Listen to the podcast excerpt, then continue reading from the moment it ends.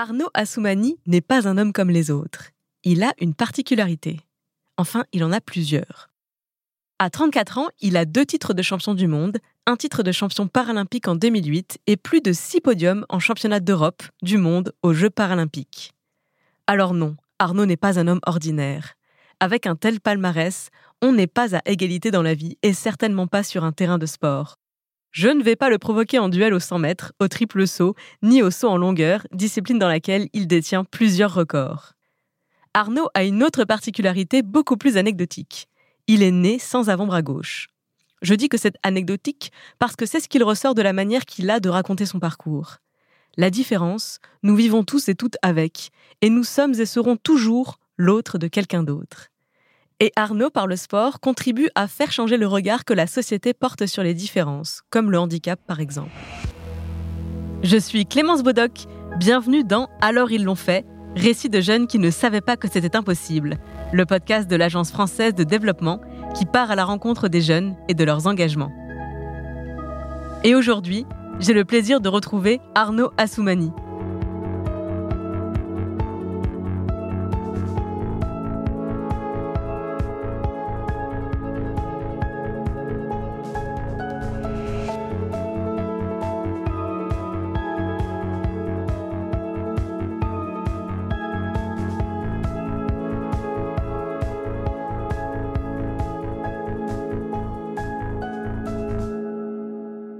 Bonjour Arnaud. Bonjour Clémence. Comment est-ce que tu as débuté le sport? Alors j'ai commencé le sport euh, vraiment tout petit, tout petit, puisque mes parents m'ont poussé à la natation dès l'âge de deux ans. Euh, donc je suis né sans avant-bras gauche et parce que justement aussi euh, j'étais né déséquilibré physiquement, mes parents ont trouvé que c'était important de me faire faire du sport, autant pour être, bah, pour ne pas avoir trop de déséquilibre physique, mais aussi pour euh, être bien euh, dans ma tête. Mais ce que je voulais faire par-dessus tout, c'était euh, de l'athlétisme. Et en fait, je regardais la télé à l'âge de 5 ans à la maison. Et là, j'étais complètement subjugué, fasciné par l'esthétisme du son longueur. Et donc j'ai dit à mon père euh, à ce moment-là, euh, je, un jour je veux faire les Jeux Olympiques. Comment t'es arrivé au sport en, compétition de haut niveau à partir de là? Alors à partir de là, en fait, euh, moi c'est assez simple. Lorsqu'on a cet âge-là, on fait du sport pour s'amuser, même si j'ai toujours cette petite voix intérieure qui me dit un jour je veux faire les Jeux Olympiques. et donc je m'éclate et on commence à faire des compétitions au niveau départemental, régional je commence à gagner des titres euh, et j'arrive euh, jusqu'au championnat de France à l'âge de 16 ans et je termine parmi les, les 10 meilleurs français en son longueur.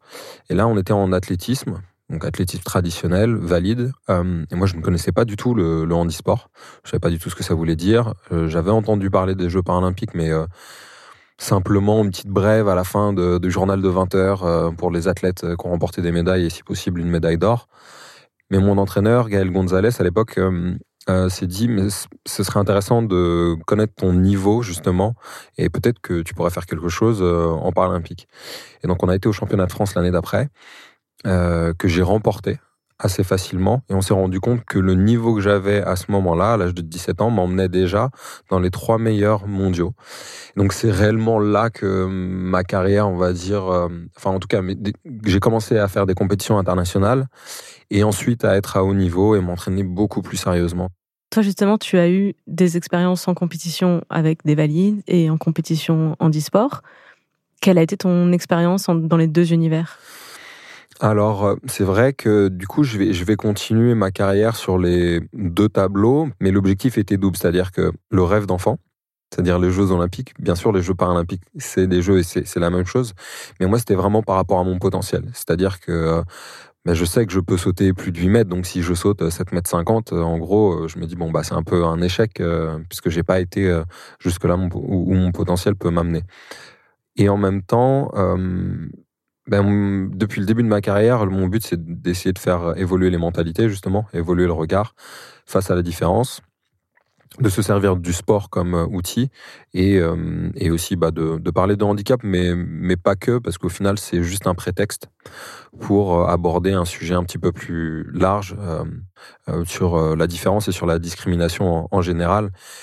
Et pour moi, de pouvoir me qualifier, euh, d'avoir un athlète, en tout cas paralympique, qui peut se qualifier aux Jeux olympiques et aux Jeux paralympiques, au moment où je voulais le faire en 2012, personne ne, l'avait fait encore au niveau international. Oscar Pistorius voulait se qualifier aussi. Il s'est qualifié d'ailleurs après, celui qui est le Sud-Africain, tête sud-africain double amputé des, des jambes. mais en tout cas, il y a une résonance. Et donc, grâce à cette résonance, on peut faire passer des, messages.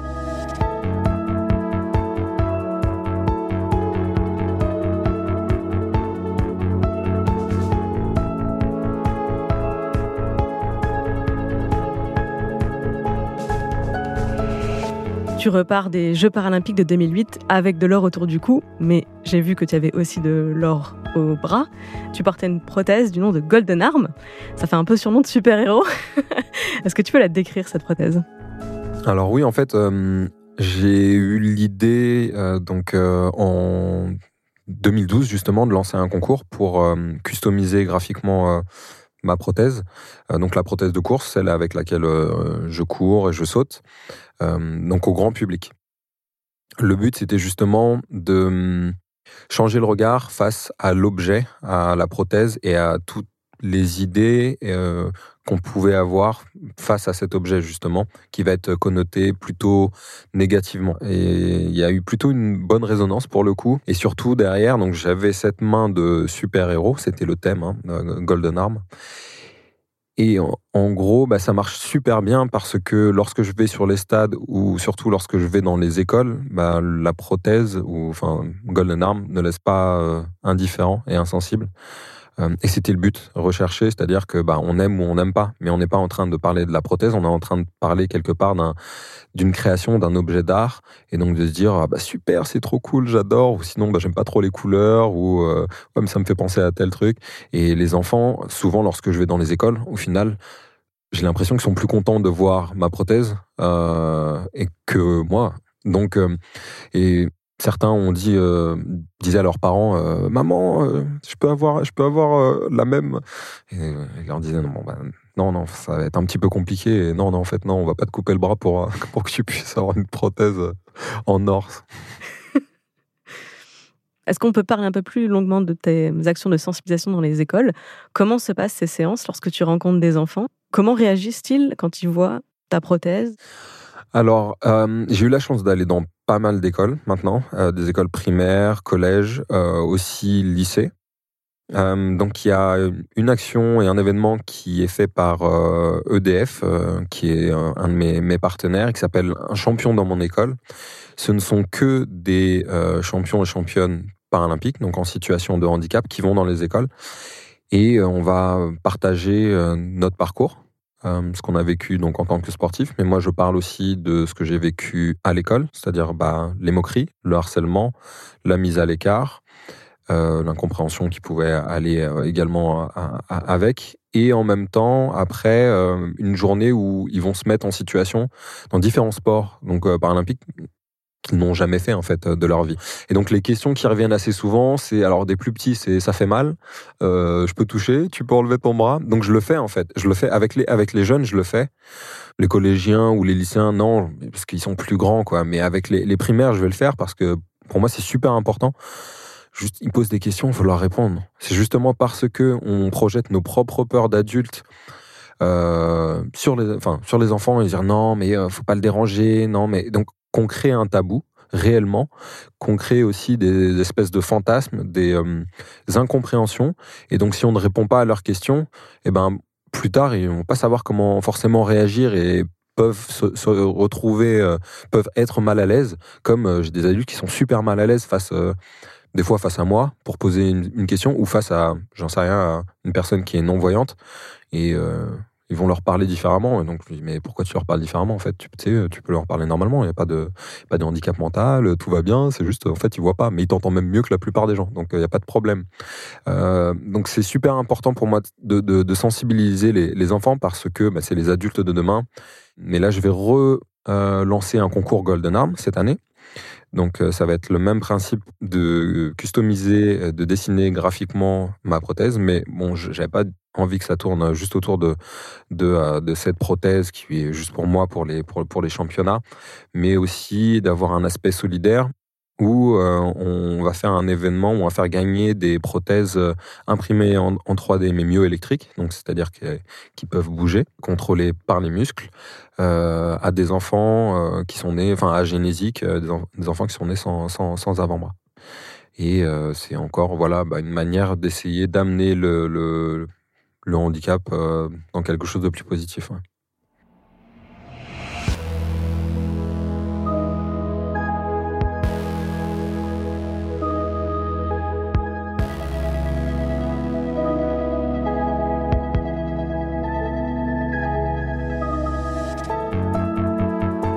Ton engagement ne concerne pas uniquement le thème du handicap.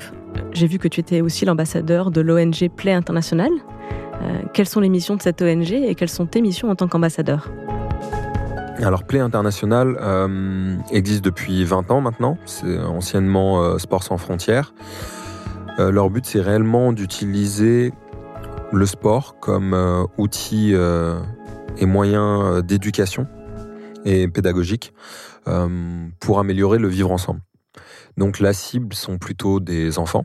Donc il y, a eu pas mal d'outils pédagogiques qui ont été développés euh, et ça s'appelle la pédagogie. Donc c'est des, ce sont des, jeux. Donc certains euh, des sports qui existent déjà, d'autres sports euh, qui ont été créés de toutes pièces avec des nouvelles règles, où on, met également une part d'injustice à l'image un petit peu de la société.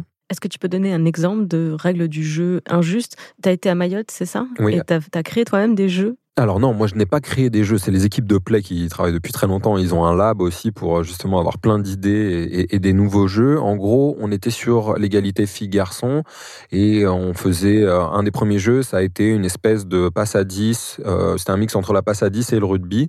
Donc il y avait un nombre de passes à effectuer et après fallait aplatir le ballon. les équipes étaient mixtes, filles-garçons. Et donc au départ, tout le monde avait les mêmes règles, tout le monde pouvait aplatir la balle. Voilà. Ensuite, on a discuté un petit peu euh, avec euh, donc euh, l'institutrice. on a expliqué que, ben, à une époque, les femmes n'avaient pas le droit de vote avant 44, qu'il fallait qu'elles demandent à leur mari si elles pour passer le permis de conduire ou pour juste vouloir travailler, etc., etc.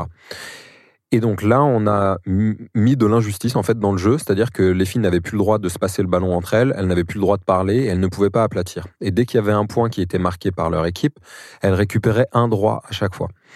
Donc les filles ont réussi à s'adapter assez rapidement à ces règles, même si elles étaient très injustes. Et après, on a inversé les rôles. Donc c'était autour des garçons. Et ça s'est pas du tout passé de la même manière. Les, les garçons ont eu beaucoup plus de mal. Ils parlaient tout le temps, euh, alors que c'était les mêmes règles et euh, on sentait énormément de frustration. Et donc on en a parlé après avec eux et on se rend compte que bien sûr les filles s'adaptent euh, plus que, les garçons, parce que les garçons ont aussi peut-être euh, à la maison plus de droits que leur, euh, que leur petite sœur ou, même que leur grande sœur.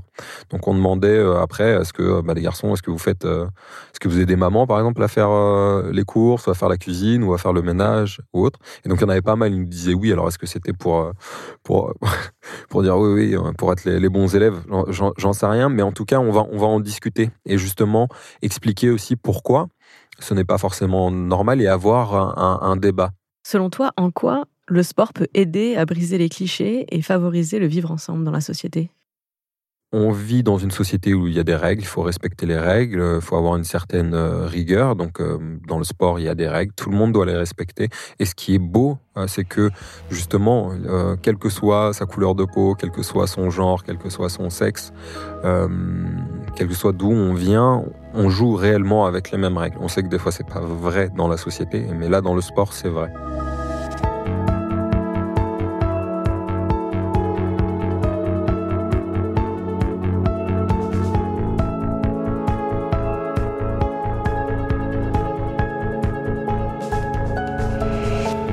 en tant qu'athlète de haut niveau, euh, est-ce que tu te sens investi d'une responsabilité particulière? Alors oui et non, indirectement en fait. C'est-à-dire que j'ai une responsabilité parce que j'ai des messages à passer et j'ai des objectifs. Donc quelque part, euh, je me la mets un petit peu euh, tout seul, cette responsabilité. Mais derrière ça, on a dans tous les cas, à partir du moment où on va être un personnage public, on a une responsabilité parce que euh, bah, le public va nous voir. Et en cela, les, athlètes euh, se doivent d'être d'être exemplaires. Ton attitude à toi va au-delà de juste être exemplaire. Tu utilises ton statut pour porter des messages. pourquoi, pourquoi tu fais ce choix? Qu'est-ce, qu'est-ce qui te tient à cœur? Quels sont les messages que tu as envie de faire passer au public? Je pense qu'il y a plusieurs choses. C'est que hum, depuis tout petit, même si j'en étais pas conscient, il y a toujours eu la recherche de sens qui était essentielle pour moi. Donc, euh, que ma vie ait un sens et que je fasse quelque chose, ok, pour moi c'est très bien, mais aussi pour les autres. J'ai envie de m'engager, euh, comme beaucoup, euh, dans l'écologie, dans. je sais pas, il y, a plein. Enfin, il faut qu'on trouve des solutions quand même pour que tout le monde puisse manger. Et donc, euh, je, me dis en même temps, je peux peut-être faire quelque chose.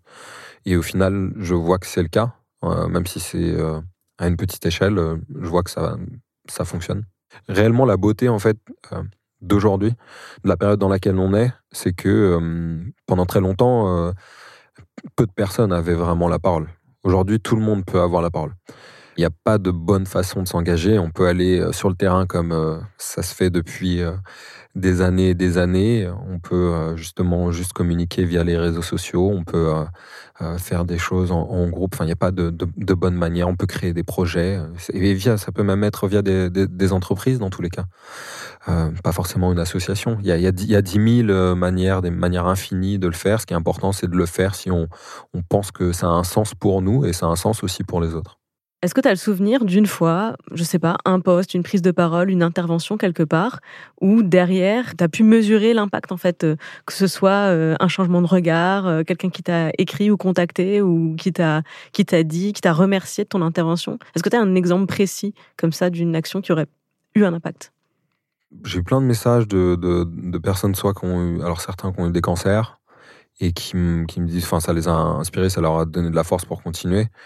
Euh, j'ai bah, des, parents euh, qui vont avoir euh, un enfant agénésique et qui, qui me remerciaient parce que en gros, ils avaient plus peur. J'ai eu aussi dans, dans les entreprises des, des directeurs qui sont venus me voir et qui étaient en fait je leur demandais si ce que je leur avais dit euh, enfin je partageais mon parcours puis après je parlais d'autres choses qui pouvaient être euh, transversales au monde de l'entreprise donc plus sur quelque sur la préparation sur le travail en équipe euh, et réellement enfin la performance on va dire. Et j'avais voilà un directeur enfin même plusieurs enfin deux différents qui sont venus, me voir et avec les en fait les larmes aux yeux quoi. Au bord de, de, de craquer parce qu'il me disait bah, j'ai un enfant qui, euh, a un handicap euh, assez lourd et euh, bah, d'entendre ce message ça, nous fait un, bien fou et puis surtout même ça nous ça remotive on se dit bah oui, complètement mais on n'a pas lui il va très bien en fait on n'a pas du tout à, se laisser abattre Ouais, j'ai des histoires comme ça. Après, il y a des, enfants. Je reçois des messages en fait sur les réseaux. De des fois, bah, il y avait eu un, TEDx que j'avais fait il y a quelques années je reçois des des messages toujours. Donc je me dis, bon, bah au final, euh, c'est bien, quoi. C'est. Plus on s'ouvre, au final, plus les gens s'ouvrent aussi, et euh, plus on donne de soi, euh, plus les gens peuvent recevoir et aussi donner d'eux-mêmes. et plus ça peut avoir un impact, je pense. Qu'est-ce qu'on peut te souhaiter pour l'avenir? Quels sont tes objectifs à venir? Euh, bah, mes objectifs là, c'est euh, de rester en bonne santé. je suis en bonne santé et mon objectif c'est d'aller gagner à Tokyo, euh, de me qualifier d'abord, je suis pas qualifié, de me qualifier et, de gagner à Tokyo. et puis ensuite, je sais pas, je pense d'être heureux. Hein. Merci beaucoup. Pour tout le monde. Merci beaucoup Arnaud. Merci, merci. C'était Alors ils l'ont fait Récit de jeunes qui ne savaient pas que c'était impossible, le podcast de l'Agence française de développement sur l'engagement des jeunes. En France, 13 millions de personnes sont bénévoles au sein d'une association. Mais le bénévolat n'est pas la seule façon d'être acteur de la solidarité, d'être citoyen du monde. Si toi aussi tu veux t'engager, tu peux aussi lire, t'informer, discuter, débattre sur tilt.fr, tilt.fr et ses réseaux sociaux pour mieux comprendre le monde et agir à ton échelle. Chacun de nous peut agir dans les gestes de sa vie quotidienne pour apporter sa pierre à l'édifice. Vous pouvez retrouver tous les épisodes d'Alors ils l'ont fait là où vous avez l'habitude d'écouter vos podcasts. Deezer, iTunes, Spotify, SoundCloud. Vous pouvez nous laisser des étoiles et des commentaires. Et si l'épisode vous a plu, n'hésitez pas à en parler autour de vous. À bientôt!